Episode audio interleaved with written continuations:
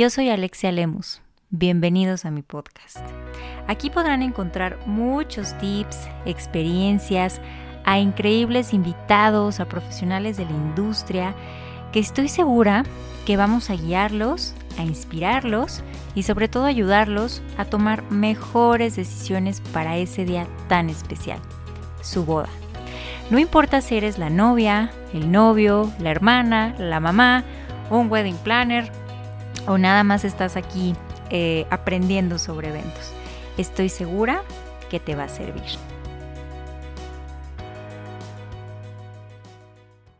Hola, hola, ¿cómo están? Querida comunidad nupcial, muchísimas gracias por estar aquí conmigo otro martes del Gran Día Podcast.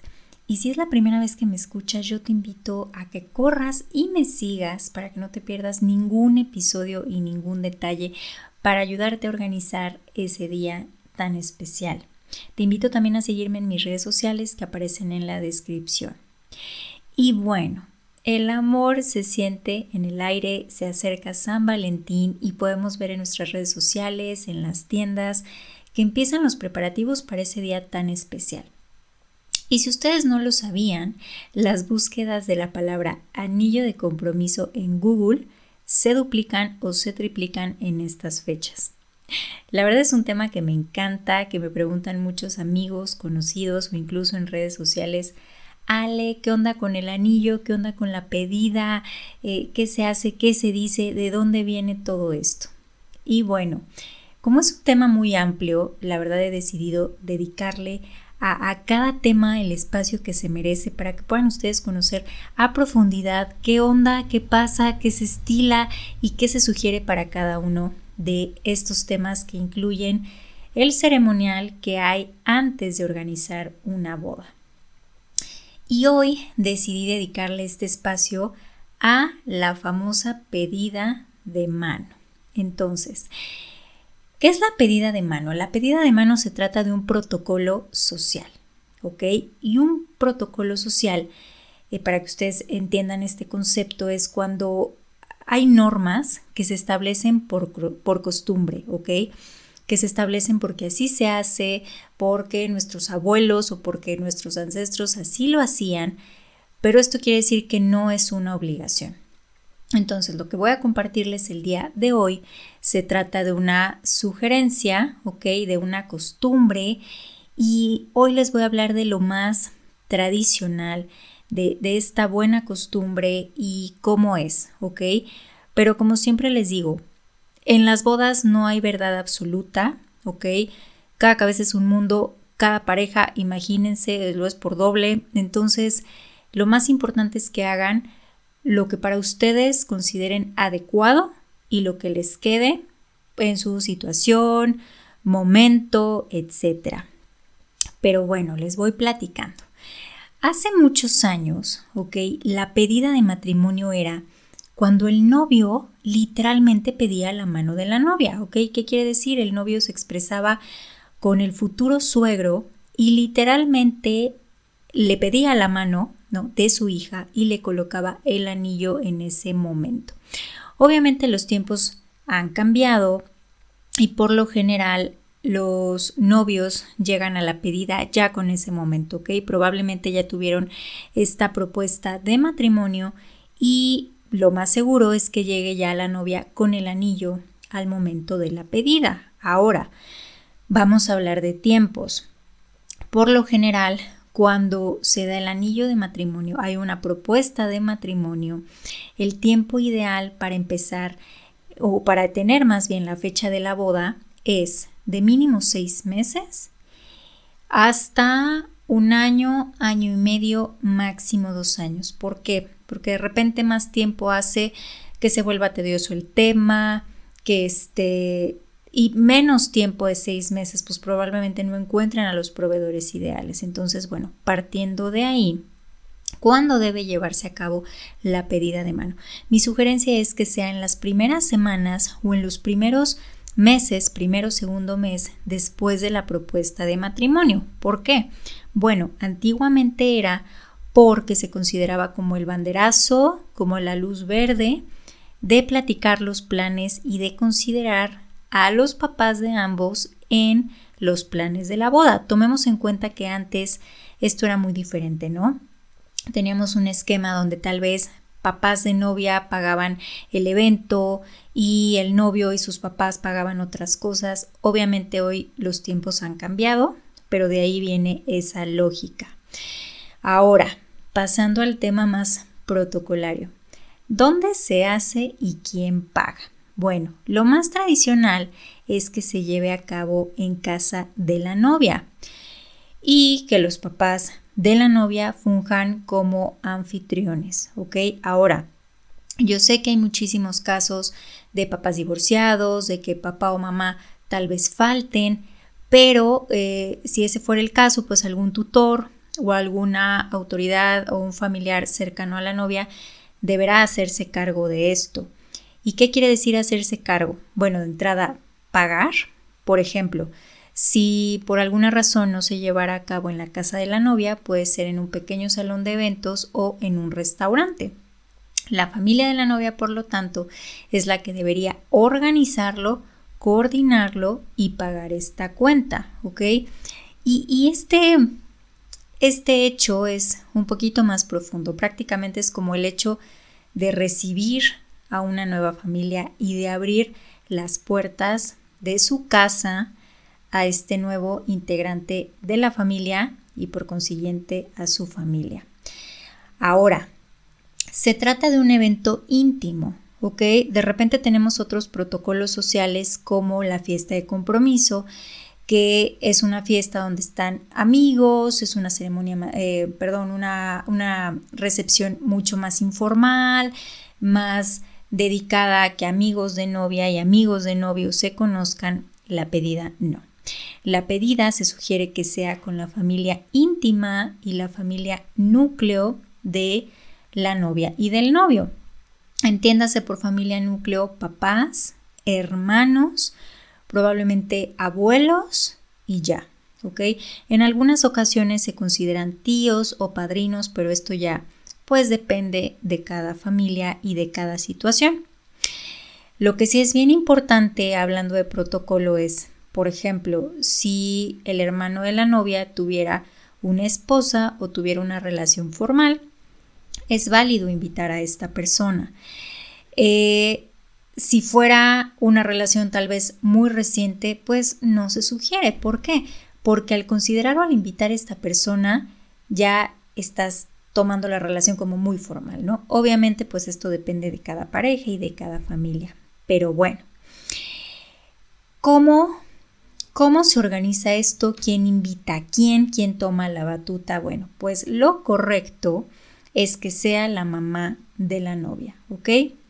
Si no existiera esta figura, puede ser una hermana, etcétera. ¿De qué se tiene que hacer cargo? Pues primero de elegir la fecha, eh, una idea puede ser que puedas sondear la fecha con la familia del novio para que estén todos de acuerdo, pero pues por lo general la familia de la novia pone la fecha y la familia del novio pues tendrá que mover su agenda para poder asistir.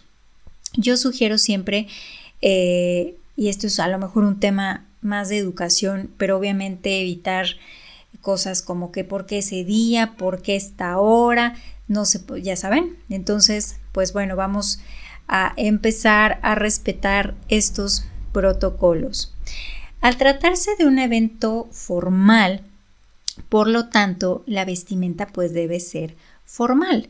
Para los hombres que asisten se sugiere un traje, bueno, obviamente no les comenté, pero al tratarse de algo formal, pues lo más ideal es que se trate de un evento de noche, o sea, de una cena.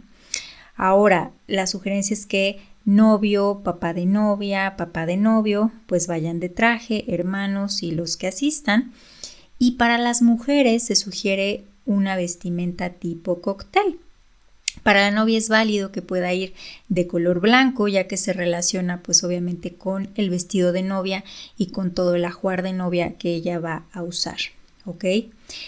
Hablando de qué sucede ese día, me preguntan mucho, Ale, qué se regala, con qué se llega, con qué no se llega, etc.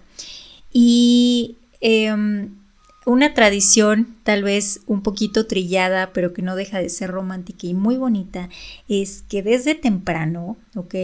Puede ser a media mañana o incluso al mediodía, se mande un arreglo a la novia, ¿ok? Pues de parte del novio con este algún mensaje o algo. Es muy importante mencionar que a partir de este momento ya se les conoce como novia y novio. Pues esto es algo que se tiene que, que festejar. El horario, pues al tratarse de una cena puede ser a las 7 de, de, la noche, a las 8 de la noche, obviamente tomando en cuenta la puntualidad. Acuérdense que es eh, probablemente la primera vez que de manera formal convivan ambas familias y pues la puntualidad obviamente importa y pues deja mucho que decir de una persona.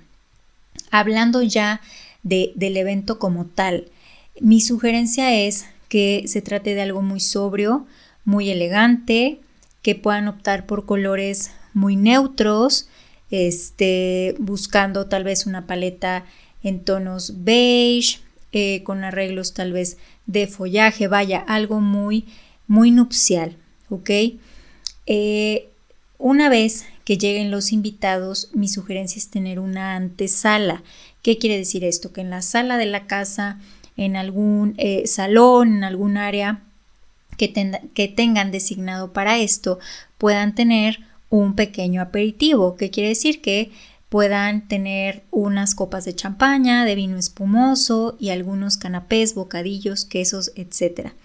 ¿Esto por qué? O con la finalidad de que en esta antesala, ¿ok? Empieza la pedida, ¿ok? Empiezan las palabras, empieza el mensaje y este intercambio de palabras. Entonces, mi sugerencia es que este speech o este discurso, bueno, por supuesto que pues no tiene que ser algo muy, serio o algo muy estudiado, lo más genuino, honesto, que salga, pues mejor. Obvio, esto no quiere decir que no se preparen o que no tengan una noción por lo menos de, de qué van a decir. Normalmente el novio empieza esta conversación dirigida al papá de la novia, ¿ok? Eh, ¿qué, ¿Qué es lo que tiene que decir? Si bien no hay un speech ideal o un machote, pero pues sí tiene que ser y tiene que tocar los temas de cuáles son los planes, ¿ok? De su vida, en qué etapa está, qué intenciones tiene con ella. Es un buen momento también, pues, de hablar muy bien de ella. Y después, ¿ok? Puede hablar el papá del novio. También a los papás de la novia agradeciendo pues las atenciones, el estar ahí y respaldando lo que acaba de decir el novio. Después, pues vendría la respuesta del papá, obviamente este muy positiva. Y ya, pasando este momento, puede hablar la novia, la mamá de la novia, pueden hablar los novios como pareja, ya cada familia lo verá, pero esto es lo más importante y el protocolo más importante y, sobre lo que gira toda esta ceremonia de la pedida de mano. Ahora bien, justo la antesala y los canapés y las copas para que terminando esto puedan brindar. Y ahora sí, pues pasar a la mesa o a cenar. Ahora, aquí sí es muy importante eh, el acomodo de los lugares, de preferencia que los novios estén juntos, del lado de la... acuérdense que a, la derecha siempre va la persona de más importancia o más jerarquía, por lo tanto, si los novios están juntos, a la derecha de la novia debería ir su papá y a la izquierda del novio su mamá, ¿ok? Y obviamente, pues la, la pareja de ambos. Ahora, mi sugerencia también es que puedan intercalar, ¿ok? Que no esté como que familia del novio de un lado y familia del novio del otro lado. No. Si la finalidad de esto es romper el hielo, empezar estas conversaciones, pues pueden intercalar los lugares. Ahora, en temas de decoración, pues esto se presta muchísimo a que puedan personalizar cada lugar, a poner una tarjetita, a cuidar los detalles y que sea un recuerdo muy especial. Bueno, se supone que para este punto los novios ya habrán platicado un poco sobre sus planes para este día, ¿no? Para, para la boda. Por lo general se sugiere que evitemos temas em, que puedan llegar a, a molestar a alguno de los presentes, ¿no? Por ejemplo, evitar temas económicos o tal vez este temas sobre algún futuro, la casa, no lo sé. Mi sugerencia es que la conversación, pues que es una charla fluida, amena y que se enfoquen en la boda, ¿ok? Pueden salir ideas y para los novios siempre les sugiero sean amables, agradezcan los consejos que les dan, obviamente los hacen con la mejor intención.